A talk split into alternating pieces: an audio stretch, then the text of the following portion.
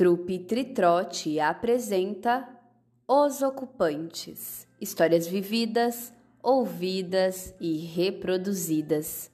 Episódio de hoje: O Banho de Todo Dia, narrado por mim, Kátia Campos. Quando nós éramos pequenos, tudo era muito simples, mas bem simples mesmo. Era uma vida bastante feliz.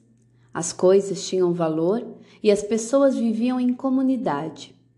Na minha infância, em Alfredo Guedes, nós tínhamos muitos amigos e todo mundo era meio irmão. As mães sempre se uniram para cuidar dos filhos e ajudavam umas às outras, desde o parto até a criação dos filhos, tarefa que era delegada com exclusividade às mulheres na época. A vida não era tão fácil para elas e nem para os outros. Mas a gente arrumava momentos de ser feliz e era feliz de verdade, daquela felicidade que vem igual a chuva num dia de sol. Naquele tempo, meu pai tinha um bar, fazia baile em Alfredo Guedes, então ele tinha sanfona, violão, reco-reco e deixava lá todos os instrumentos prontos para serem tocados. Naquele tempo nós tínhamos seis anos e íamos limpar tronco de café só para ajudar.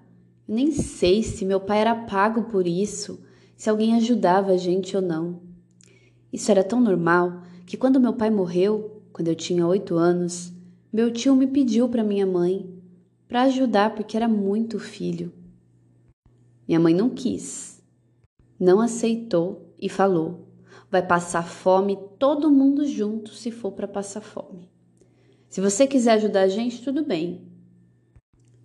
E aí, eu passava um tempo na casa dele às vezes, mas não cheguei a ir para morar. Mas aí, quando perdemos meu pai, ficou minha mãe e dez filhos, todos crianças. Então, todo mundo nos ajudava.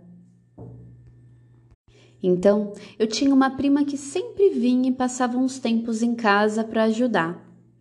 Era muita criança na nossa casa e na casa do vizinho. Um dia, essa minha prima foi dar banho no Zé, meu irmão mais novo.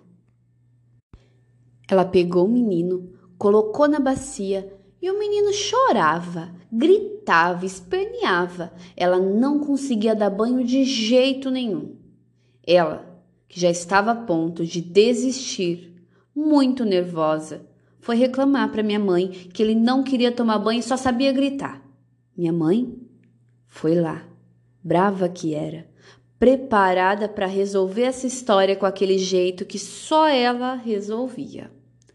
Quando viu, ela tinha pegado Midão, que era o filho do vizinho. Aí, como ele já estava lá mesmo, foi e tomou banho também. e aí, curtiram a história? Essa história foi ouvida pelo meu pai, Marino Campos.